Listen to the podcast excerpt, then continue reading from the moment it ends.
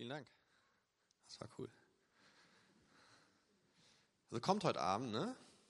Damit der Saal genauso voll wie jetzt oder noch voller. Wird bestimmt ein gutes Konzert. Wir haben heute eine spannende Geschichte, wie ich denke, ähm, die den Titel trägt, Wer hat mich berührt? Eine Unterbrechung wichtiger Dinge. Ich glaube, jeder Mensch auf dieser Welt ist wirklich und wahrhaftig auf der Suche nach Wahrheit. Möchte wirklich in der einen oder anderen Form an das, was wir als Wahrheit kennen oder glauben zu wissen, herankommen. Wir haben diesen Weg der Wahrheit in Gott gefunden. Aber nur weil andere Menschen diesen Weg nicht finden, heißt es nicht, dass sie nicht auf der Suche nach Wahrheit sind. Ich glaube, so eine, eine, Berührung mit Gott, wenn wir das könnten, ähm, wenn wir einfach mal einfach die Hand ausstrecken könnten und Gott berühren könnten, Jesus berühren könnten, wenn wir uns sicher sein könnten, dass er es ist, würde unser Leben verändern. Und diese Sehnsucht zieht sich durch alle Religionen und alle Weltanschauungen und auch durchs Christentum. Im Mittelalter war Reliquienverehrung äh, das, das Ding, was man machen musste. So. Ähm, Leute sind von überall hin, überall her äh, gereist, sind nach Rom gegangen, äh, um sich irgendwelche toten Gebeine der Apostel anzuschauen oder Splitter des Kreuzes zu berühren oder was es sonst noch alles so gibt und in den Kirchen weltweit ähm, vorhanden ist. Menschen pilgern nach wie vor zu diesen Orten. Da ist bestimmt auch eine Portion Aberglaube dahinter, aber vielleicht viel tiefer als das eine Sehnsucht Gott in irgendeiner Art und Weise zu erkennen, zu erleben, sich sicher zu sein, dass auf diesem Weg nach der Wahrheit man auf, der, auf dem richtigen Weg ist. Ich habe heute eine Geschichte für euch, die ähm, mit einer Berührung zu tun hat. Und die würde ich gerne mit euch lesen. Die steht in Markus 5, ab Vers 25. Unter den Leuten war auch eine Frau, die seit zwölf Jahren an schweren Blutungen litt. Sie war bei vielen Ärzten in Behandlung gewesen und hatte dabei viel gelitten und ihr gesamtes Vermögen ausgegeben, aber es hatte nichts genützt, im Gegenteil. Ihr Leiden war nur noch schlimmer geworden.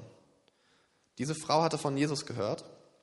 Nun drängte sie sich in der Menge von hinten an ihn heran und berührte sein Gewand. Denn sie sagte sich, wenn ich auch nur sein Gewand berühre, werde ich gesund. Und wirklich, im selben Augenblick hörte ihre Blutung auf und sie spürte, dass sie von ihrem Leiden geheilt war. Im selben Augenblick merkte auch Jesus, dass eine Kraft von ihm ausgegangen war. Er drehte sich um und fragte die Leute, wer hat mein Gewand berührt? Seine Jünger erwiderten, du siehst doch, wie sich die Menschen um dich drängen, und da fragst du, wer hat mich berührt?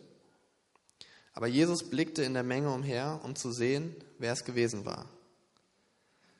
Zitternd vor Angst trat die Frau vor. Sie wusste ja, was mit ihr geschehen war. Sie warf sich vor Jesus nieder und erzählte ihm alles und sagte ihm die ganze Wahrheit, ohne etwas zu verschweigen. Meine Tochter, sagte Jesus zu ihr, dein Glaube hat dich gerettet. Geh in Frieden, du bist von deinem Leiden geheilt. Eine Berührung. Einfach, oder? Die Geschichte gehört eigentlich gar nicht hier rein. Also natürlich gehört sie da rein, sie steht in der Bibel. Aber sie passt nicht in den Ablauf von was hier passiert. Jesus kommt gerade zurück ähm, vom anderen Ufer des, äh, des Sees und äh, war da praktisch nicht in, im, im, Bereich der, der, äh, von Israel unterwegs, sondern da, wo das Ausland anfängt. Und da hat er einen berühmten Mann geheilt. Es war ein Gerasener. Und ähm, der war von Dämonen besessen, von vielen. Und vielleicht kennt ihr die Geschichte, Jesus hat diese Dämonen ausgetrieben in die Schweine, die Schweine sind die Klippe runtergestürzt.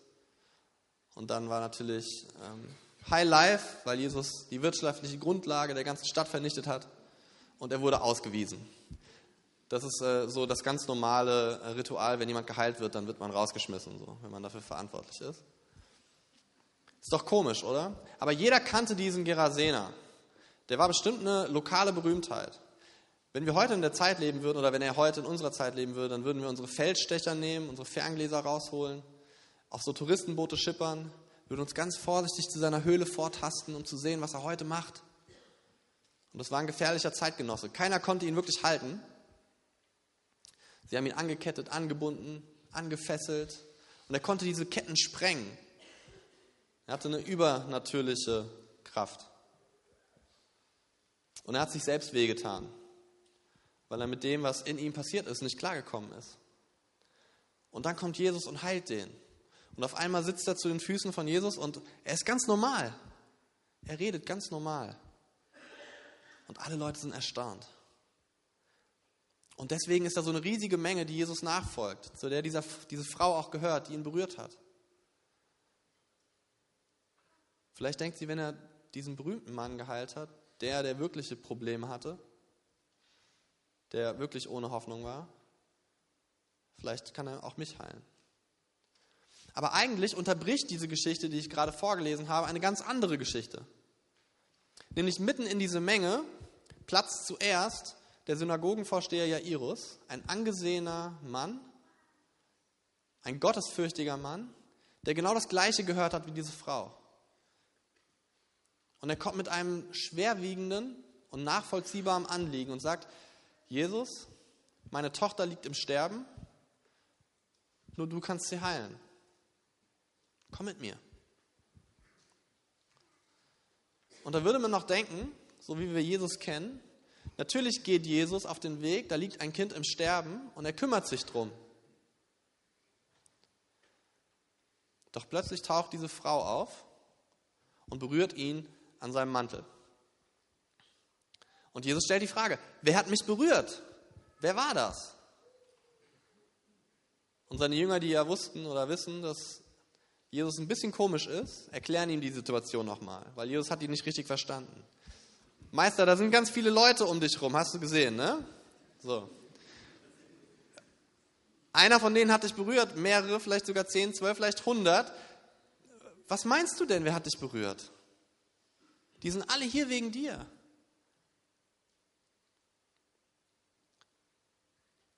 Und Jesus sagt, nee, nee, nee, ich weiß, dass die mich berührt haben, aber keiner hat mich so berührt wie dieser eine Mensch, nach dem ich frage.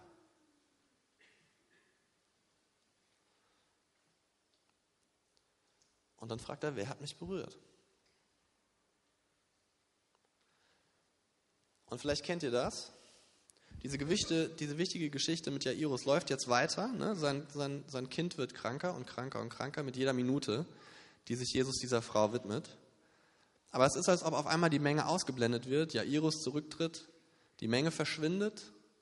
Und es ist wie ähm, bei einem Boxkampf bei RTL, wo auf einmal die Lichter angehen und es ist nur noch Jesus und diese Frau. Denn sie kommt hervor aus der Menge. Sie traut sich nach vorne. Und das ist etwas, glaube ich, was man nicht unterschätzen darf in dieser Situation. Warum tut sie das? Warum macht sie das? Sie ist doch geheilt. Ja? Ist doch Macht ausgegangen, wie bei Krieg der Sterne von Jesus. Ne? Ist doch Macht ausgegangen von ihm. Und die ist jetzt geheilt und sie kann doch einfach gehen. Sie braucht doch gar nicht mehr da bleiben. Warum tut sie sich das an? Die schämt sich doch bestimmt wegen ihrer Krankheit. Warum soll sie das zugeben? Warum kommt sie nach vorne? Warum tun wir uns so schwer, bei einer Predigt, in einem Hauskreis, ehrlich zu sein? Weil es uns schwer fällt, aus der Masse herauszutreten und zu sagen, ich, ich war's, ich habe ein Problem, ich brauche dich, Jesus, und das vor allem vor anderen Menschen zu tun. So eine Gruppe gibt eine gewisse Sicherheit. Und wir alle kennen das ja, ne? Wir hören eine Predigt und denken, boah, wäre der und der jetzt da gewesen? So, Oder ey, ich hoffe, der hat das jetzt echt verstanden, ja? Ich habe ihm das schon zehnmal gesagt. So, ich hoffe, heute hat er es kapiert. Ja? So funktionieren doch Predigten, oder? Hast du das gehört? Das hat er doch bestimmt zu dir gesagt. So. Ja, wer hat mich berührt? Hat er nur zu einer Frau gesagt. Und da merken wir, dass Jesus was ganz anderes vorhat als nur Heilung. Ihm geht es nicht nur darum, dass der Körper dieser Frau geheilt wird und dass sie von ihrem zwölfjährigen Leiden erlöst wird. Das ist gut. Aber Jesus will, dass sie in eine Beziehung mit ihm tritt. Dass sie sagt, ich bin es. Ich brauche dich. Ich brauche Hilfe. Ich schäme mich. Ich habe Sünde. Ich bin krank. Ich bin es, der dich berührt hat. Und sie tritt heraus aus der Sicherheit der Gruppe. Und sie stellt sich bloß, so wie sie ist. Und ich hoffe, dass heute, wie bei dieser Geschichte, wie so ein Spotlight vom Himmel kommt und in dein Leben scheint, wenn du vielleicht gemeint bist mit dieser Predigt. Wenn Jesus ganz konkret in dein Leben fragt, wer hat mich berührt? Wer streckt sich gerade aus nach mir? Und das Fantastische an dieser Stelle ist ja, dass diese Frau, also Jesus sagt, dein Glaube hat dich gerettet. Das ist nachdem er ihr erklärt, was da so passiert ist. Und wir kommen noch dahinter, was das ist. Aber ihr Glaube ist erstmal etwas ganz Vages. Was glaubt sie denn? Sie war bei jedem Doktor, sie war bei jedem Arzt, sie war wahrscheinlich bei jedem Wunderheiler der Region. Sie hat alles abgeklappert und ihr Leiden ist immer, immer schlimmer geworden. Es ist nicht besser geworden, es ist schlimmer geworden. Vielleicht ist sie todkrank. Sie ist geschwächt von dem, was mit ihrem Körper passiert. Und das schon seit zwölf Jahren. Und sie sieht, was Jesus tun kann. Und sie sagt, das ist meine letzte Chance. Das ist vielleicht meine allerletzte Chance. Und dieses Fünkchen Glauben reicht. Ist vielleicht tröstlich zu wissen, dass ihr das Glaubensbekenntnis nicht auswendig können müsst, dass ihr die zehn Gebote nicht auswendig kennen müsst, außer die Konfidos. Da. Diese Frau, wir wissen nichts über ihren Glauben. Kannte sie die zehn Gebote? Wusste sie, wer Jesus ist? Dass er der Messias ist, der Sohn Gottes? Dass der Schöpfer der Welt vor ihr steht? Das wusste keiner zu dem Zeitpunkt. Anscheinend reicht es für Gott, wenn wir ehrlich sind. Es gibt Atheisten, die mal ein Stoßgebet gegen Himmel schreien, obwohl sie an diesen Gott gar nicht glauben. Kann es sein, dass Gott das einfach hört, weil es ein ehrlicher Schrei ist in die richtige Richtung?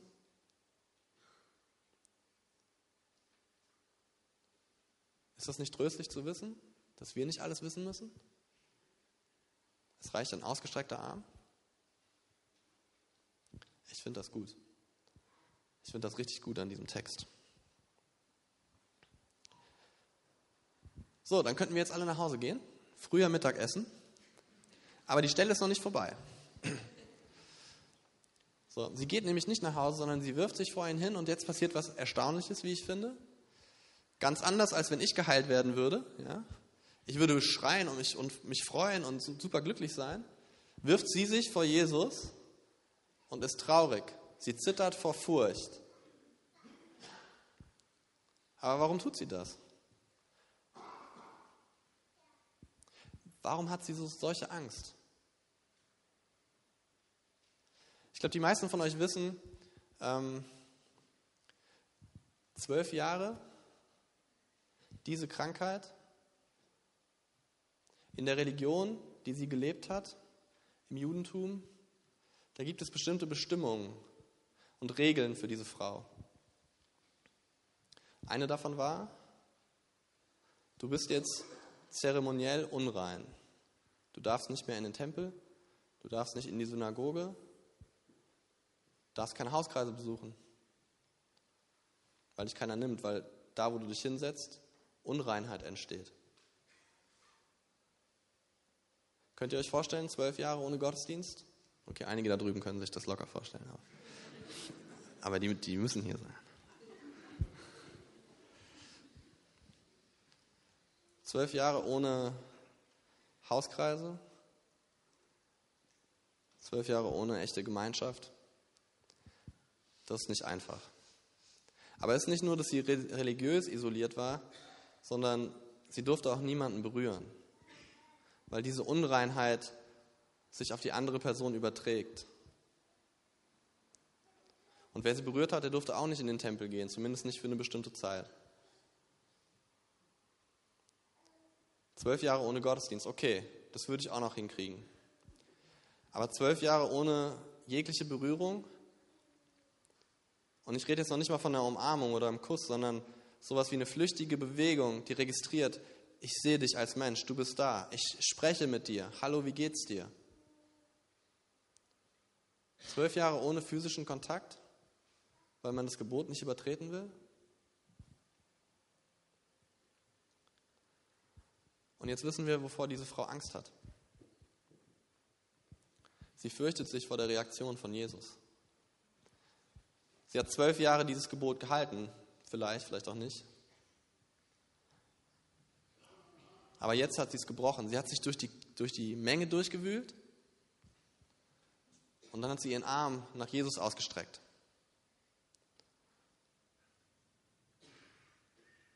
Und keine Ahnung, wo sie stand in ihrem Glauben. Aber vielleicht hat sie gedacht, dass das, was sie hatte, jetzt Jesus hat. So wie die Dämonen, die in dem Gerasena waren, in die Schweine gefahren sind.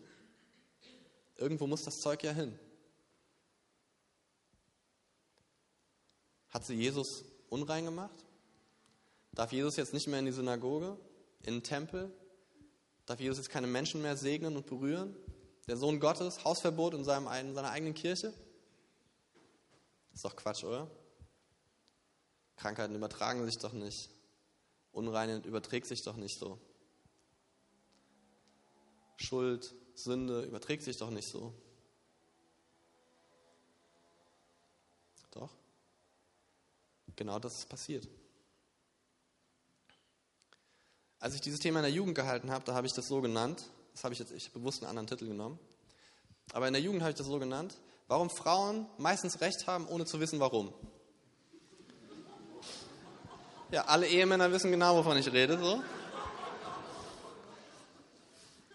Diese Frau zeigt auf etwas ganz anderes, ohne zu wissen, was sie da tut. Und sie ist damit in guter Gesellschaft.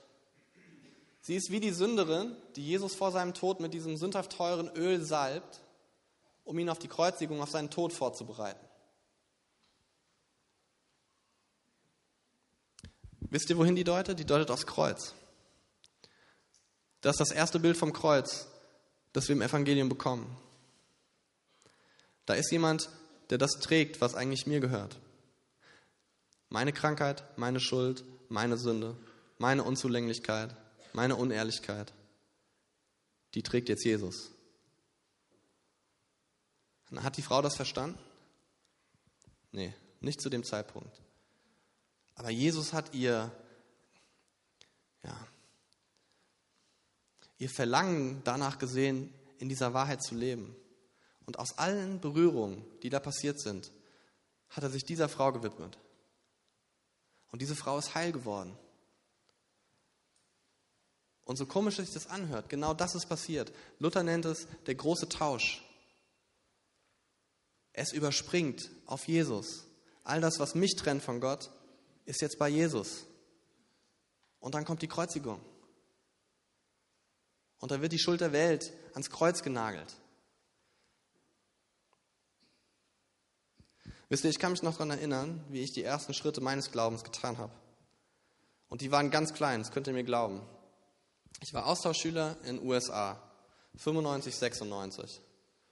Und davor hatte ich mit dem christlichen Glauben wirklich nur am Rande zu tun. Es gab ein paar Sachen, die haben mich weich geklopft. Und die Jugendlichen wissen das schon, habe ich schon mal erzählt. Ich habe ein Jahr in einem pinken Schlafzimmer geschlafen. Und ich hatte fünf Gastschwestern. Und die Familie hatte noch nie einen Jungen und die wussten gar nicht, was dreckige Unterwäsche und so ist. So, die mussten sich komplett neu, die mussten komplett neues Spezi erkennen.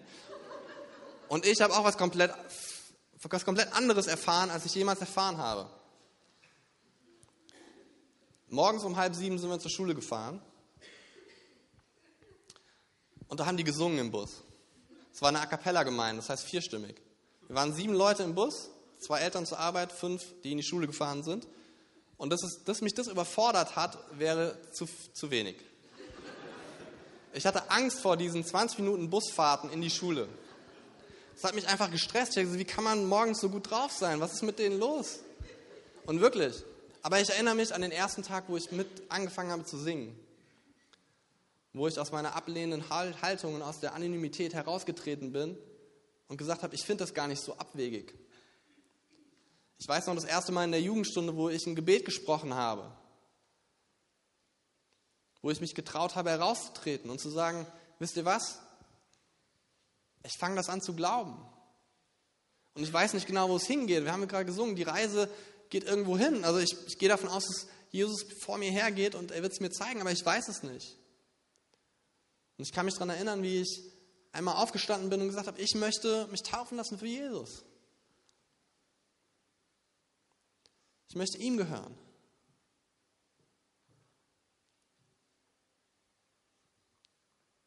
Wäre cool, wenn heute das Spotlight, das auf Jesus und diese Frau gezeigt hat, heute in dein Leben zeigt. Weil ich erfahren habe und viele, die hier sitzen, erfahren haben, dass Gott uns eben nicht, dass er nicht wütend auf uns ist, wenn wir ihn berühren und damit Sünde transferieren, ihn unrein machen. Jesus sagt, dafür bin ich gekommen. Herzlich willkommen, komm in meine Nähe, trau dich ran, trau dich an mich ran. Ich bin für nichts anderes gekommen. Und es ist leicht für uns zu sagen, wir wissen, was Kirche ist. Kirche sind ein Haufen von Leuten, die ihr Leben nicht gebacken kriegen. Und deswegen Jesus brauchen und es erkannt haben. Aber wer gibt es schon zu, wenn er alleine gefragt wird? Dieses Raustreten macht Sinn. Und dann spricht Gott ihr zu, ey, du bist meine Tochter, sagt er zu ihr. Dein Glaube hat dich gerettet. Du bist geheilt. Dieser kleine Schritt, ohne richtige Theologie, ohne richtige Dogmen, macht diese Frau zum Mitglied der Familie Gottes. Meine Tochter. Ist nicht so schwer, ne?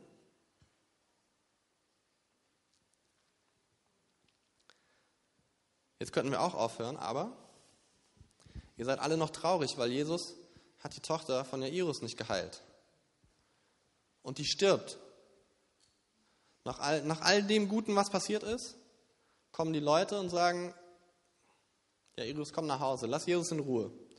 Der kann da nichts mehr machen. Die ist tot. Und hier ist das zweite Bild, das in diesem, in diesem Kapitel gebraucht wird, um zu verdeutlichen, was Jesus für uns tun will. Es ist eine Unterbrechung wichtiger Dinge. Was wurde denn unterbrochen? Eine Heilung. Okay, das Mädchen starb. Was passiert? Jesus nimmt drei seiner besten Kumpels und sagt, ey, kommt mit, kommt mit, ihr müsst das sehen, ihr werdet es nicht glauben. Ihr werdet es nicht glauben, wenn ihr nicht mit mir kommt. Was jetzt passieren wird. Und dann geht er zu diesem Haus. Und die lachen ihn alle aus, als er sagt, das Mädchen schläft nur. Und dann sagt er, Mädchen, steh auf. Und dieses Mädchen steht auf. Die traurige Wahrheit ist, dass für jeden von uns, wenn Jesus nicht kommt in unserem Leben, dass von jedem, für, für jeden von uns Jesus einmal zu spät kommen wird. Nämlich dann, wenn wir sterben. Der Tod ist eine Unterbrechung wichtiger Dinge. Und er holt dieses Mädchen zum Leben zurück. Aber davor ist das Kreuz. Das Kreuz gehört auch dazu. Es ist beides. Diese ganze Geschichte, die in diesen paar Versen drin ist. Es ist gut, dass wir Heilung erfahren. Es ist gut, dass wir eine Beziehung mit Gott im Jetzt und Hier haben. Aber was ist, was ist, wenn wir sterben? Dann sagt Gott, steh auf, mein Junge, steh auf, mein Kind, steh auf, meine Tochter.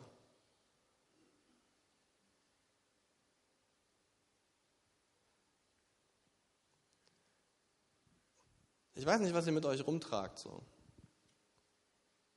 Ich trage viel mit mir rum. Und ich bin nicht besonders gut damit, es abzugeben. Und ich bin mir sicher, dass hier einige Leute im Raum sind, die von Gott wenig wissen. Aber eins dürft ihr wissen, er ist nicht sauer auf euch. aber er möchte, dass ihr zu seiner Familie gehört, dass ihr ihn berührt. So wie er vielleicht schon euer ganzes Leben euch berührt hat. Euch geheilt hat, euch Kinder geschenkt hat, euch Arbeit geschenkt hat, euch Gesundheit geschenkt hat.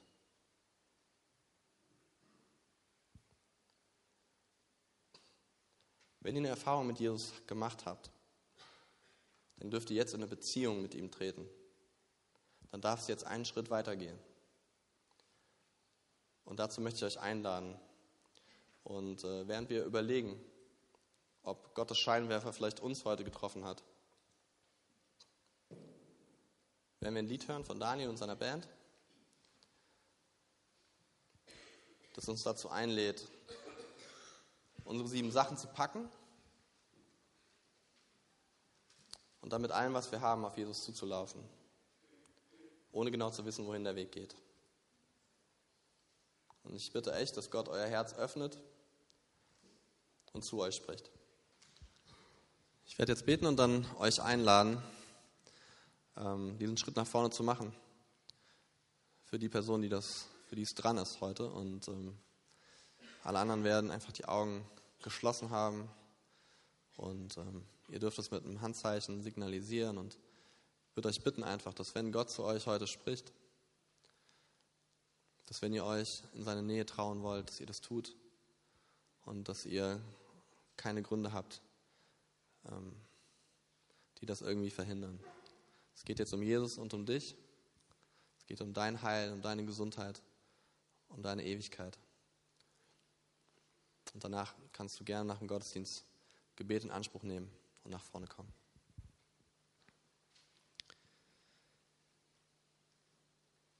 Ja, Vater, ich danke dir, dass du so geduldig mit uns bist. Und dass du unsere kleinen Versuche, wenn wir uns nach dir ausstrecken, dass du die ehrst. Wo wir nicht ganz genau wissen, wo ja so unsere Motivation herkommt und ob wir das alles richtig machen und ob wir das Richtige glauben und das Richtige wissen. Herr, du wirst uns all das lernen, das ähm, hast du mehrmals gesagt. Dein Heiliger Geist wird uns daran erinnern, was du ähm, gelehrt hast, auch in der Bibel. Und wir dürfen jetzt einfach so zu dir kommen, wie wir sind. Voll beladen mit Problemen und Sünden und ja, auch Freude. Und wir dürfen die mit dir teilen. Und ich danke dir, dass du groß genug bist, das alles zu tragen. Dass wir darunter nicht zerbrechen müssen dass du einen Weg für uns hast. Ja, einen Weg, der über deinen Tod führt und über deine Auferstehung, damit auch wir mit dir ewig leben können. Herr, ich danke dir für jetzt und ich bitte, dass du jetzt Herzen aufmachst, dass wenn du gesprochen hast, dass die Personen, die, die du berührt hast, den Mut haben, diesen Schritt mit dir zu gehen. Möchte jemand von euch einfach diesen Weg mit Gott gehen? sich ihm anvertrauen, so ein ganz neues Leben beginnen, dann könnt ihr euch jetzt ausstrecken nach ihm. Und er sieht das. Halleluja. Halleluja. Vater, du siehst uns hier in Ehrlichkeit stehen vor dir. Wir danken dir so sehr, dass du für uns gestorben bist und auferstanden bist. Dass du unser Freund und Bruder bist. Herr, ich danke dir für die Menschen, die heute neu auf den Weg mit dir gehen, die du berührt hast und die dich berühren wollen. Herr, ich bitte dich, dass du sie heilst von all dem, was sie körperlich und seelisch und geistlich von dir trennt und ja, dass du ihnen so ein neues Leben schenkst, wie dein Wort es verheißt, dass dein Sohn Christus in ihnen lebt, sich in ihnen verherrlicht und dass sie in dieser Gemeinde, in dieser Familie, in dieser Gemeinschaft Halt finden. Herr, wir danken dir, dass du auch heute Menschen rufst zu deiner Familie. Und wir preisen dich dafür. Amen.